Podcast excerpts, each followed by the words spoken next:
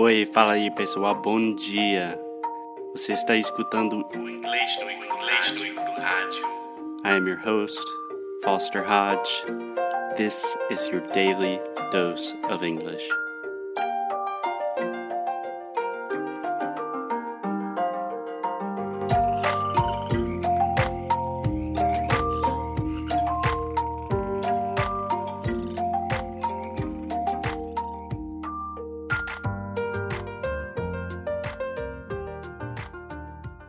Hey, Alexia.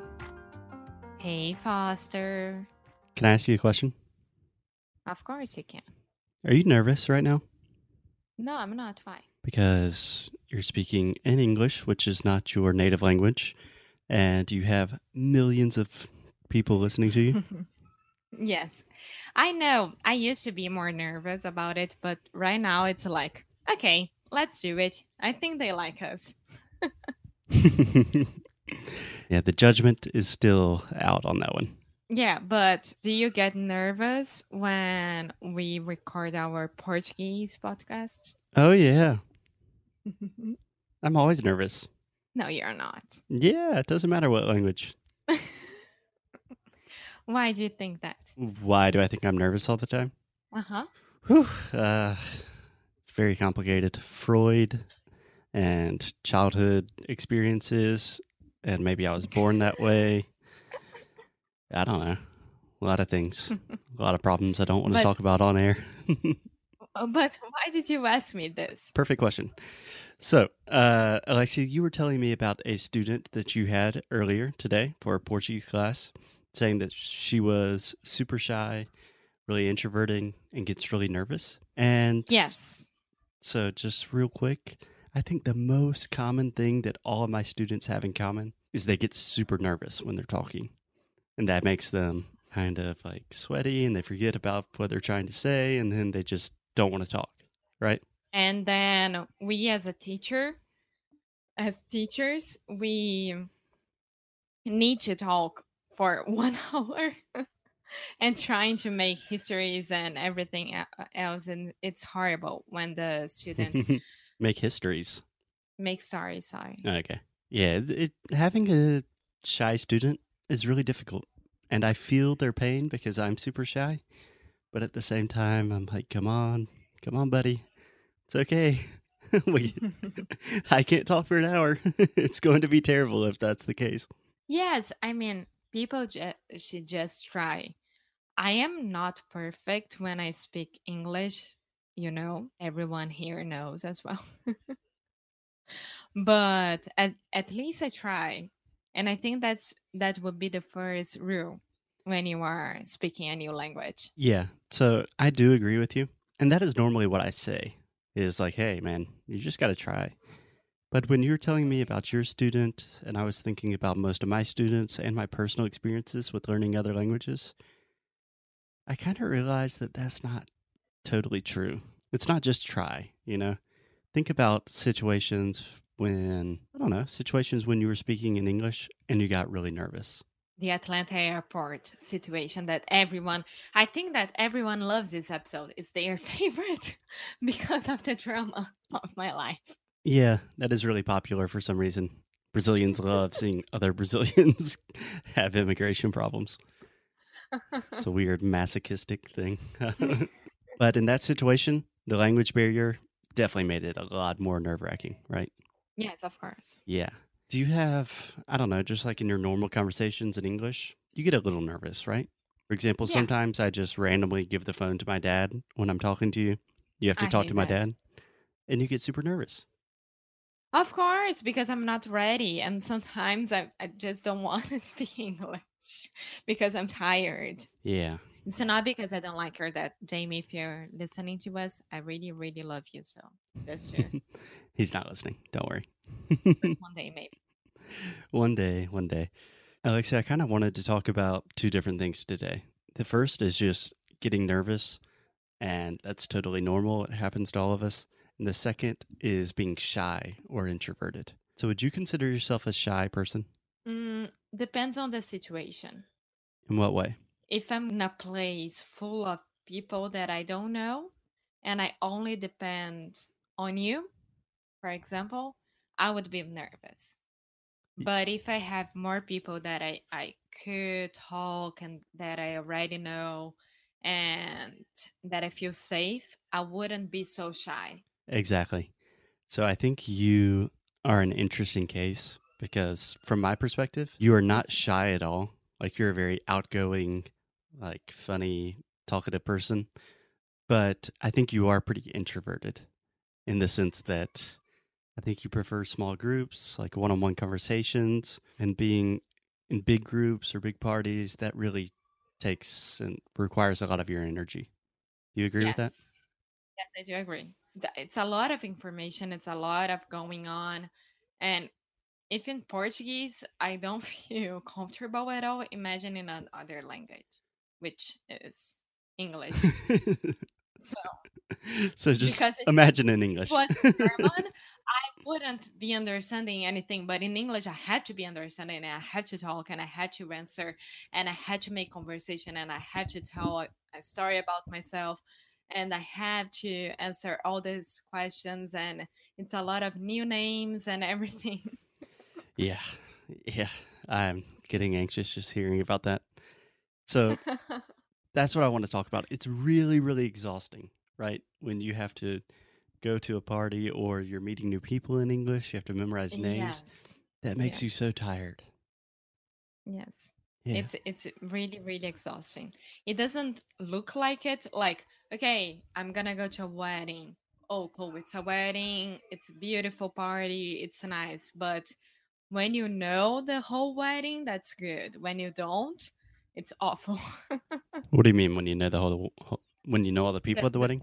yes. Okay, gotcha. I'm the exact same way. If I have to go to like a churrasco or something, I'm exhausted and normally pretty drunk and really fat after. Amo. What? Can you hear this? Is that a baby crying? Yes. I don't know.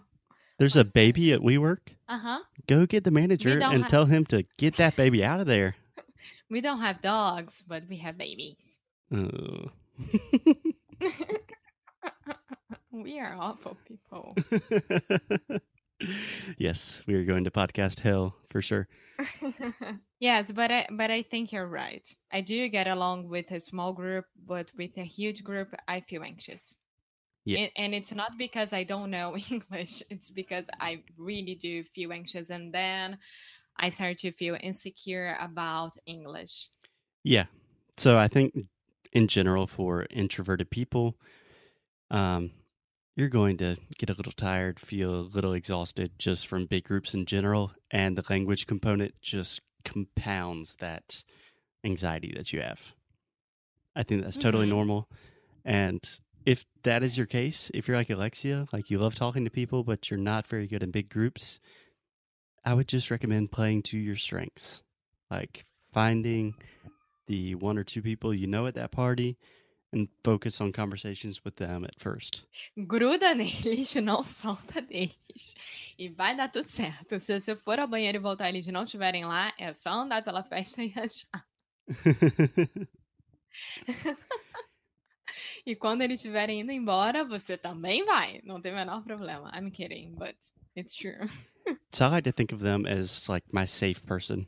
So if I'm going to something like an event or something where I'm speaking Portuguese or Spanish, I'm probably there with a friend. So I just always have an eye on them. Like I know where they are. If I get really outside of my comfort zone or I get really anxious, I know I can go talk to them and say like, "Hey, man, this is not cool." Save me. yeah, exactly. Yes, yes. Um yeah, uh, do you remember when I was first meeting your friends and I I ordered that you couldn't leave me to go to the bathroom, which you do a lot, and you had to stay the whole night sitting next to me. when was this? Um, first time when I went to Atlanta to meet Jet and Zach, just after the airplane. I think it was the Olympics Yeah. Yeah, we watched the Olympics with Jet in Atlanta. Remember, there was a guy from Sao Paulo who was crying, Uh huh. Uh-huh. super drunk. Yeah. Yeah, yeah, that's funny to think about that now, like how comfortable you would be with Jet and Zach compared to. Yeah. I would be fine next to them. Yeah. So, on one hand, I think we have an introverted aspect, which most introverts already know how to deal with that in their own language. I would just recommend being even more mindful and more conscious of it in English because it will exhaust you. Then we also have the nervous, like anxiety aspect. So this is just you don't want to talk in English because it makes you super nervous. Yeah. Yeah. So, what do you try to do in this situation? When I don't want to speak in English. yeah, I guess it's normal with me, and you just don't speak in English. no. No, wait. When I when I'm really really tired and I don't want to speak English, is that your question? No, I'm talking about when you're nervous. Ah, when I'm nervous. Well, it depends on the situation. If I am, I don't know, at a party that I had to meet new people every five minutes, I get emotionally um, prepared to to make the same script. So, hi, how are you? Yes, I'm Alexia. Foster's girlfriend. Yes, I'm from Brazil. Yeah, from Rio. Have you been there? No, you love it. Yes, nice to meet you. And that's it. so sincere, so genuine, my girlfriend. Yes, and that's it. And then there are some situations that people already have been to Rio and they talk about it to you because it's the only subject that they have in common. And there are other situations that someone thinks that a person from uh, Colombia would love me because we are from South America and that's true though. Person... You guys oh. are both Latinos. You love the Latinos. Yeah, because we had the same language and same culture. One of a friend of a friend here, uh, relatively recently, met Alexia and was like, "Oh my god, I have a friend from Ecuador. She lives in the states now, but you have to meet her. You guys would love each other." You're gonna be best friends, and I was like, "Oh, really?" Because I can't speak her language at all, and I doubt that she can speak uh, uh Portuguese, but that's fine. that's like me or someone coming up to me and saying like, "Hey, man, I have this really, really cool dude from Romania. I think you guys are just gonna hit it off, be best friends. I don't want to sound like a broken record. Do you know that phrase? Uh huh. I hate when I say a phrase and then I'm like, hey, you know that phrase I just said? Such a good phrase. See. yeah, but I feel like we say this all the time, but you gotta stick with your scripts. In general, the difference between extroverts and introverts, you could describe it as introverts really like to think before they speak. Like, we don't like to we don't want to say anything stupid. Yeah, we don't like surprises. we want to make sure that what we're saying is correct because we don't speak that much. So when we say something, it's got to be decent, you know? And in another language, that's super hard because there's you a lot of surprises. be careful with the words that you are saying, the pronunciation. If they can understand you, if you can understand them, it's a, a lot going on. Yeah, and then if you start thinking about that and you're already nervous in the first place, it's probably not going to go very well. Yes. Well, but what I do when I'm with you and you are the only person that I know, like besides your parents, when you go to the bathroom, I go as well. So when I go where? To the bathroom, I go as well. To the bathroom. I just said it. I put my tongue outside my mouth and I b- b- b- bit on it. okay, we're gonna fact check that. Restroom. So I'll never say bathroom again. you could say the little girl's room. No, I won't. Yeah. Yeah, it's probably a good thing. But yeah, if you memorize your script, you get to completely avoid that entire like the level of nervousness because you're really just reading a script. You know, it's already memorized. And then that just helps you kind of get pushed into your comfort zone a little bit more. Yeah, yeah, of course. And that's it. You'll be fine. If you don't understand anything, there is no shame at all on asking. Sorry, I didn't understand. Could you repeat, please? And that's it. Yeah, there's because, no shame in asking. In asking, sorry. Because the same thing would happen with them here in Brazil. And I'm pretty sure that they don't know Portuguese at all. So Yeah. You're making a huge effort Yeah. talking in their language. So that's it. Yeah. So, like I said, we covered two things. First, just introversion in general. Second, people that get nervous when speaking English.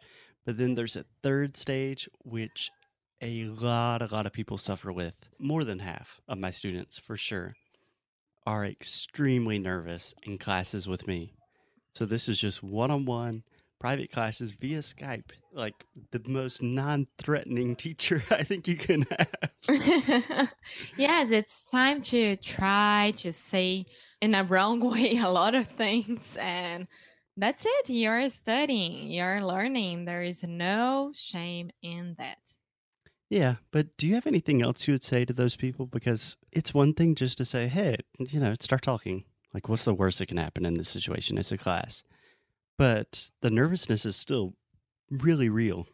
Like, people still are having difficulty speaking the way they should because they're so nervous. O que eu falo para os meus alunos sempre é que assim, eu não vou fazer nada com eles se eles falarem palavras erradas. Eu vou simplesmente corrigir.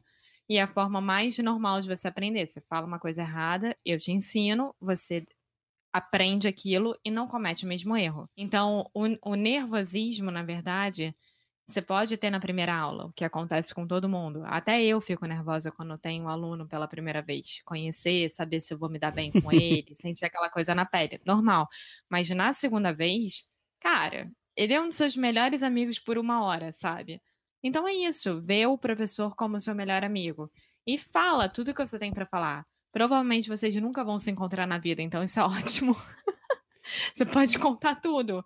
Hoje mesmo, um aluno meu estava me contando que o irmão dele estava em depressão, é, é, alcoólatra e etc, etc. Eu nunca vou encontrar com ele na minha vida, muito menos o irmão, então tudo bem, sabe? Então não tenho vergonha de nada. I agree with you. I think my take on it is kind of that this happens to everyone, almost everyone. Of course, you have the 10% of people that just don't get nervous. They're super good with everything. I'm talking to the other 90% who are going to get nervous in their first time speaking another language. Like, for example, when I was learning Spanish, when I lived in Spain, I was nervous for like an entire year every time I had a Spanish conversation. And what I've learned with Portuguese is kind of that nervousness is going to exist. And the more I deal with it in the beginning, the faster it's going to stop. Yeah. Like, it's going to be there and you're going to have to deal with it eventually. And if you don't deal with it, it's just going to continue. So deal with it now. Yes, that's it. Cool. So with that, Even the baby agrees. with that death baby scream, I think that's a good place to stop for today. Don't you think? Because I can tell you're really nervous. Me? Yeah, No, I'm not. you can hear I it in don't get voice. nervous with podcasts anymore. I'm a pro. Alexia, everyone can hear that you're crying right now. No, no, I'm not. It's okay, babe. I'll see you tomorrow. Stop it. Later. Ciao.